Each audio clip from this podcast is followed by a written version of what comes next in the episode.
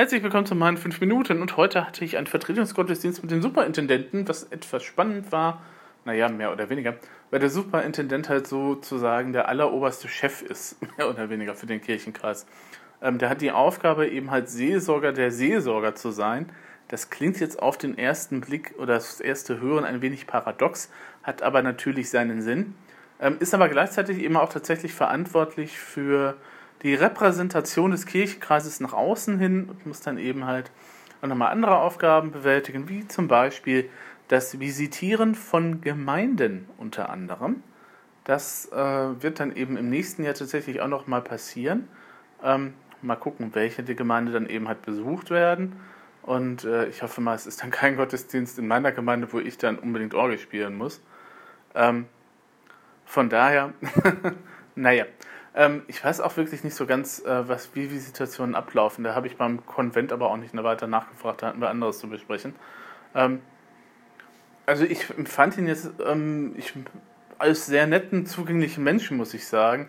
Aber pff, so nach zweimaligem Sehen, dreimaligem Sehen nach Eröffnung der Kirche und äh, also er hatte mich auch nicht irgendwie abgespeichert unter Beek, muss ich auch sagen. Also ich habe ihm nur nochmal erzählt, ich bin dann halt Chorleiter in Beek, vertrete ab und an dann meine Kollegin dann eben halt auch, die Frau Lenzing und so weiter und so fort. Ähm, ja.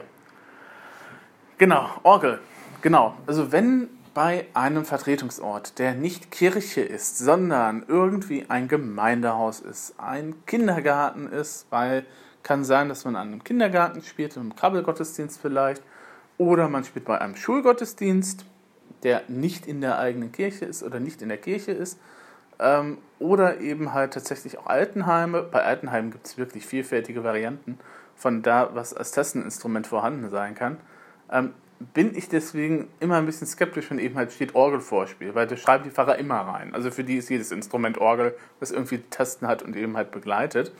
In dem Fall war das aber tatsächlich so, dass es wirklich so eine kleine Orgel von 1954 irgendwie war, die natürlich jetzt nichts Dolles war. Also, hm, sagen wir mal, große romantische äh, äh, Orgelmusik kann man darauf nicht machen, aber für die Begleitung der Gemeinde reichte es. Jetzt ähm, hatte ich nur irgendwie so das Problem, dass ich natürlich nicht so die zahlreichen Besucher hatte. Ähm, aber, woran ich auch nicht gedacht hatte, war natürlich, dass eben halt der Gottesdienst auch übertragen worden ist. Ne? Ihr kennt das vielleicht, wenn ihr im Krankenhaus irgendwo gelegen habt, dann gibt es dann so einen Kanal, wo man dann eben halt seine Kopfhörer reinpacken kann und dann kann man dann eben halt mitverfolgen. Wobei ich jetzt mich frage, ähm, ob die Krankenhauspatienten dann auch immer noch mal so vorab so ein Liedblatt irgendwie mitbekommen, äh, gereicht bekommen, damit die einigermaßen wissen, welche Lieder gesungen werden. Also sie werden jetzt natürlich nicht mitsingen, aber ähm, na, also er hat jetzt auch immer nur gesagt, wir singen das, das nächste angeschlagene Lied. Also das nächste Lied, das irgendwie auf dem Liedzettel war. Offensichtlich dann. Hm. Gut, andere Geschichte, andere Fragestellung. Ähm, jedenfalls, ähm, Klang der Orgel ist dann eben halt immer so das Problem, weil du natürlich so eine kleine Kapelle hast und du hast nur fünf Leute. Das heißt, ähm, zwar hatte diese Orgel eine Mixtur, das ist dieses Kreisschrillende schon fast. Ne? Also wenn man Bino macht, dann ist es mächtig und schrillt meistens. Also je nachdem, wie gut die Orgel ist, das war jetzt keine so gute Orgel. Und ähm, andererseits, wenn du dann natürlich ähm, so Richtung Holz gehst, so einen warmen, weichen, netten Klang, hab, hat man dann natürlich auch manchmal irgendwie so das Gefühl, dass man die Gemeinde dann eben halt ähm, ja, nicht unterstützt, sondern dass man eben halt tatsächlich irgendwie so unter dem Radar irgendwie spielt. Also ich habe es jetzt so gemacht, ich habe jetzt zwei Registrierungen gehabt, eine eben halt mit vollem Rohr mehr oder weniger klangvoll. Und die andere dann eben halt so wie beim Christedul am Gottes, da spiele ich nie irgendwie mit hellen oder jubilierenden Stimmen, ähm, weil das einfach passend nicht passt. Ähm, da hatte ich dann eben halt so eine Holzvariante, irgendwie Rohrflöte hatten die da irgendwie Block oder gedackt oder irgendwie sowas, ähm, war dann eben halt dabei. Ähm, was mir jetzt beim Abendmahl passiert ist, weil Abendmahl, klar, und dann muss natürlich auch eine kleine musikalische Untermalung sein in dem Fall habe ich mir dann ausgeborgt äh, von den Katholiken das äh, Janssens Lied Brot, das die Hoffnung nährt. Wirklich ein schönes Stück. Wirklich, das ist wirklich so die meine Entdeckung der aus, aus irgendwelchen Gesangbüchern der letzten Zeit, also der letzten zwei, drei Wochen. Ähm, ist halt nur ein bisschen so, also ich überlege es zwar auch mit dem Chor zu machen, es ist halt nur ein bisschen schwierig, weil der Rhythmus ein bisschen ähm, verzögert ist. Also ähm, Der gute Herr Janssens schreibt äh, eine Achtel, der schreibt eine Viertel und dann schreibt er die punktierte Viertel. Falls ihr jetzt nicht musikalisch bewandert seid, ist das nicht schlimm. Es heißt nur, dass eben halt die dritte Note nicht auf den Schlag kommt. Also da, wo man laut Empfinden eigentlich sowas machen würde. Ne? Also die dritte Note kommt nicht auf 1, 2, 3, sondern die kommt irgendwie auf und dazwischen. 1 und 2 und 3 und das sieht man ja bekanntlich sehr gerne, wenn man eben halt sowas hat. Und äh, das Ganze verleiht ihm natürlich ein bisschen so einen schwebenden Charakter. Ne? Also es ist halt, ist halt Richtung Pop gedacht, mehr oder weniger. Und ähm, hat aber sehr schöne Akkorde und auch eine schöne Melodie. Und äh, von daher habe ich die dann eben halt nochmal mit reingenommen. Ich hätte jetzt auch, wenn das Brot, das wir teilnehmen können oder was weiß ich, irgendwas von TSE, habe ich ja auch immer mit, vorsichtshalber. Ähm, aber ähm, das ging dann auch. Ähm, ja, das Problem war nur, dass ich, die, die Register hatten so Metallschalter. Also es hat tatsächlich irgendwie geklickt, wenn man, leise geklickt, wenn man die umgelegt hat. Ein bisschen ungewohnt. normalerweise, also entweder drückst du irgendwas, ähm, dann und die, Ding, und die Knöpfe gehen dann rein für den Registerwechsel. Oder du ziehst irgendwie was raus und wieder rein. Oder du hast halt diese plastikklassischen Lichtschalter. Ne? So, klack.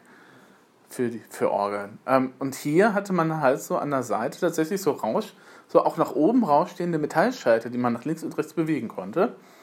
Die dann auch so konzipiert waren, dass sie sozusagen die Tastatur in der Mitte geteilt haben. Also das heißt, normalerweise hat man ja bei einer Orgel mehrere Tastaturen, das, ne, mehrere Manuale. Ne? Also da, wo die Hände sind. Manuale, das ist ein Fachbegriff, aber wenn ich jetzt Keyboard-Tastatur sage, kommt, ist es ja auch egal.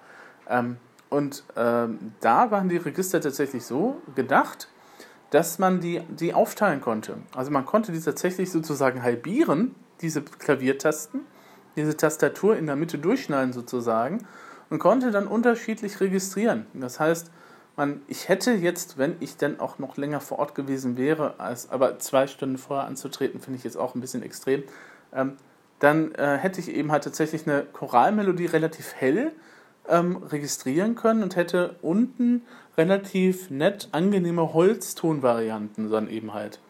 Holzton ist auch nett. Also so gedackt oder eben halt Rohrflöte, so eben halt so typisch, ne, so typisch Blockflöten-Ambiente da unten drunter legen können.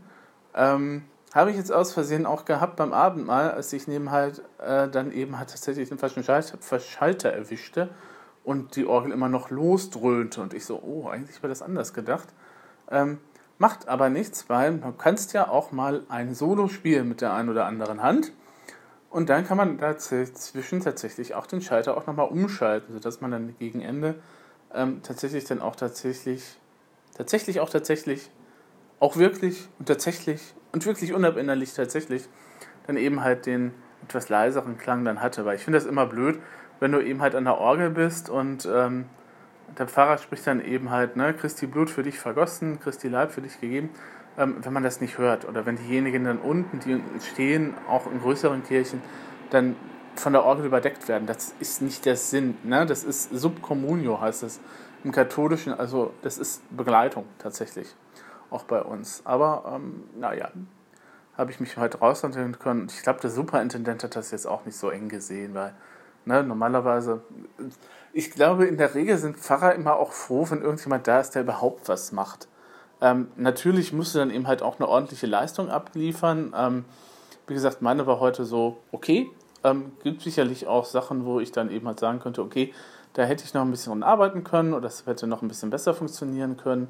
Ähm, beim ersten Choral war ich auch ein bisschen zu langsam diesmal. Ähm, na, also in dir ist Freude, die Melodie. Und dann haben wir äh, nach den Wortlauten gesungen von Herrn Zink, dir schenkt er morgen oder so was. Irgendwas mit morgen. Ähm, und das war dann eben halt vielleicht noch mal ein bisschen zu langsam für diese Uhrzeit. Aber ist auch die Frage, ob irgendwie Menschen am Sonntag morgens um 10 Uhr tatsächlich so ein angenehmes so Schnellwalzer-Tempo eben halt bevorzugen. Ich glaube auch eher nicht. Aber meine eigene Gemeinde ähm, würde dann tatsächlich aber auch sagen, also das nächste Mal ein bisschen flotter. Ja, würde sie tatsächlich machen. Die sind ihnen tatsächlich auch ein bisschen flotteres Tempo gewohnt, aber auch. Das ist ja auch so immer der Unterschied, ne? was man eben halt gewohnt ist, was der normale Organist macht.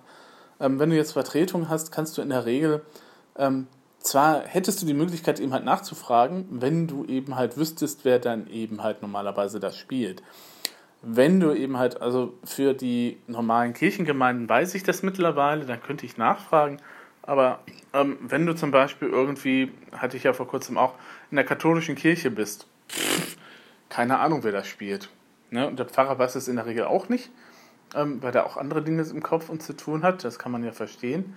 Und ähm, deswegen ist das auch immer so ein bisschen, naja, deswegen immer sehr früh da sein, wenn es geht, sich die Orgel nochmal angucken und schauen, dass man eben halt Sachen auch gut registriert bekommt. Und wenn dann halt ein Fehler passiert, mein Gott, dann bist du halt eben nur die Vertretung. Ich glaube, wenn du dauernd da wärst und dauernd hier irgendwelche Fehler passieren würden, dann würdest du von der Gemeinde sowieso irgendwie einen auf den Dienst bekommen und auch von den Pfarrern selber, ähm, weil die achten da ja doch drauf. die hören auch zu und ähm, einige Pfarrer sind ja dann auch dann nochmal ein bisschen besser kirchenmusikalischer bewandert als andere. Und, ähm, na, also ich glaube aber, wenn du irgendwie einen Vertretungsgottesdienst in den Sand setzt, meine Güte, kräht kein Hahn nach. Also da wird sich nie, niemand dran erinnern. Also es erinnert sich ja auch nie jemand daran, was du die letzte Woche als Vorspiel oder Nachspiel hattest, wenn wir mal ehrlich sind. Selbst ich, wenn ich in anderen Gottesdiensten bin, wüsste das, weiß, ich weiß das nach dem Rausgehen, nach dem Ende des Gottesdienstes schon nicht mehr. Ähm, außer es ist eben halt ein besonders nettes Stückchen. Hm. Ja, so ist das. Wobei Vor- und Nachspiel natürlich in solchen Situationen, also Krankenhaus und Altenheim, ähm, natürlich dann auch nochmal was Spezielleres sind, weil du natürlich nicht weißt, ähm, und, äh, was die Leute eben dann halt kennen. Also, was man halt machen kann, ist natürlich ein bisschen so im klassischen Fundus eben halt zu graben. Also, ähm, dann aber tatsächlich auch Choralvorspiele zu nehmen, wo die Choralmelodie sehr einprägsam dann da ist. Also das, was man so von Bach kennt oder so. Ähm, weil, und dann vielleicht auch einen Choral nehmen, der eher bekannter ist. Also Ne, wenn du irgendwie großer Gott, wir loben dich irgendwie spielst, dann kann, kennt das eigentlich jeder. Ähm, wenn du dann eben halt sowas hast wie ähm, Herr Jesu Christi zu uns wendet, das könnte man auch noch kennen, aber beim Brot, das wir teilen, wird das auch schon etwas schwieriger. Also das ist ja nicht. Ja, das ist unab Das ist tatsächlich, eigentlich gehe ich immer davon aus, dass man das kennen müsste, aber es ist tatsächlich nicht immer der Fall, weil manche Gemeinden es einfach nicht singen oder einfach nicht mögen. Oder Extremfall wäre zum Beispiel ein Schiff, das sich Gemeinde nennt. Steht im EG, ich habe es aber noch nie erlebt, dass das irgendwie richtig gesungen worden wäre. In keiner Gemeinde, wo ich bisher irgendwie tätig war. Und ähm, also ist dann eben halt so, so ein bisschen so das Problem natürlich. Und die Herausforderung, dass man dann eben halt schaut, dass das eben halt, ja, das Wort zielgruppengerecht taucht jetzt wieder auf, aber auch zu Recht, dass es eben echt zielgruppengerechtes Arbeiten halt ist. Also, wenn man eben halt schaut und ähm, Deswegen habe ich die Choralvorspiele auch relativ kurz gehalten und dann halt ähm, habe immer so eigentlich mehr oder weniger so das Ende der, der Melodie des Chorales dann eben halt übernommen und mit reingepflochten. Ähm, damit dann immer auch klar ist, wie dann eben halt, weil der ein oder andere kennt die vielleicht. Ähm, ja, das Problem ist dann auch immer, wenn man mit dem Anfang der Choralmelodie anfängt, dann wollen die Leute auch direkt schon mitsingen. Also ähm, deswegen bin ich, ich bin da nicht so ein Fan von. Oder wenn, dann müsste man das tatsächlich irgendwie ganz unten in der linken Hand, irgendwie ganz unten mit, mit zart registrieren und dann eben halt dem Choral dann volle Pulle halt registrieren. Das sind so Sachen, die man dann überlegen muss, ähm, aber nicht für eine Vertretung, sondern eher für die eigene Gemeinde. Ja. Ansonsten habe ich heute tatsächlich auch nochmal einen Bachsatz auf dem Manual hinbekommen und tatsächlich auch einen Bachsatz in der richtigen Tonart. Ähm, äh, Wachet aufruft uns die Stimme war die Melodie und die ist tatsächlich in C-Dur. Ich hatte die irgendwie so eine Terz höher in Erinnerung. Also im Original scheint die auch in S-Dur zu sein, aus der Kantate, die er da hat. Ähm, es gibt übrigens ein Buch, das 1985 erschienen ist, das für Organisten auch nochmal ganz nett ist, wenn sie dann halt Bachsätze spielen wollen. Ähm, und zwar ist, sind das ausgewählte Bachsätze gesetzt für Posaunenchor. Jetzt könnt ihr natürlich sagen, okay, ähm, ist das nicht dann dasselbe? Also ob du jetzt das Original spielst oder Posaunenchor? Äh, nee, weil es gewisse Tonarten gibt, die für Bläser nicht optimal sind. D-Dur geht noch so gerade. Zwei Kreuze. A-Dur, hm. Aber H-Dur und E-Dur kann man schon eher so vergessen. Das ist, ne? Also ähm, Bläser sind immer eher so typische äh, B-Dur-Tonarten, ne? Also B-Dur, F-Dur, S-Dur, As-Dur geht auch noch. Und ähm, deswegen sind einige Choräle dann eben halt transponiert worden, was natürlich dann halt für den auch Gebrauch in der Orgel ganz durchaus praktisch ist, weil du dann eben halt nicht vier Bs spielen musst in der Regel, sondern vielleicht ähm, dann eben halt nur zwei eben halt spielen kannst oder musst. Wobei vier Bs jetzt auch nicht das Problem sind. Wenn du es einmal drin hast, dann geht das. Ähm, aber ja, genau. Ne? Also so ein kleiner Tipp. Es gibt 1985, nennt sich tatsächlich auch Posaunenchoräle von Bach für Posaunenchoräle. Ist im Rahmen des Bach-Jubiläums damals rausgegeben worden. Es sieht auch sehr schick aus, gebunden, dunkelgrün, macht was her. Und äh, dann stehen da auch, ich bin, äh, ja, bin noch einmal überlegen, also, ähm, und da stehen nämlich, da steht, ist es nämlich eine der wenigen Publikationen, in denen tatsächlich auch die erste Strophe unter Wachet aufruft und die Stimme steht. Normalerweise im Gesangbuch steht sofort die dritte drunter. Ähm, und ähm, auch in allen anderen Quellen, die ich bisher hatte, steht eben halt die dritte drunter, weil das eben in der Kantate die dritte Strophe offensichtlich nur gesungen wird. Ähm, jetzt habe ich natürlich keine Lust, das Ganze abzutippen und dann eben halt in der Originaltonart zu setzen. Dann wird der Chor halt vielleicht mit dieser Variante eben halt leben müssen. Also wenn ich dann auch drunter wenn ich das, die Bemerkung, es ist transponiert, auch etwas dezent beiseite klebe oder abklebe, dann wird das vermutlich auch keinen Menschen interessieren. Außerdem ist die Schrift dann auch sehr schön groß. Hm. Ist ja auch nochmal so eine Sache, die man auch immer nochmal beachten muss. Deswegen werde ich morgen, wenn ich kopieren gehe, den Schubert, ähm, das singen wir, äh, den aus der Deutschen Messe. Ähm, es ist ja nicht direkt das Agnus Dei, aber das, was eben halt der Schubert vorgesehen hat. Und ähm, da ist die Schrift auch echt klein. Das muss ich vergrößern. Dann haben wir vier Seiten.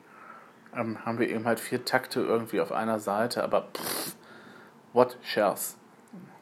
Gut. Dann gehabt euch wohl. Schönes Restwochenende und wir hören uns.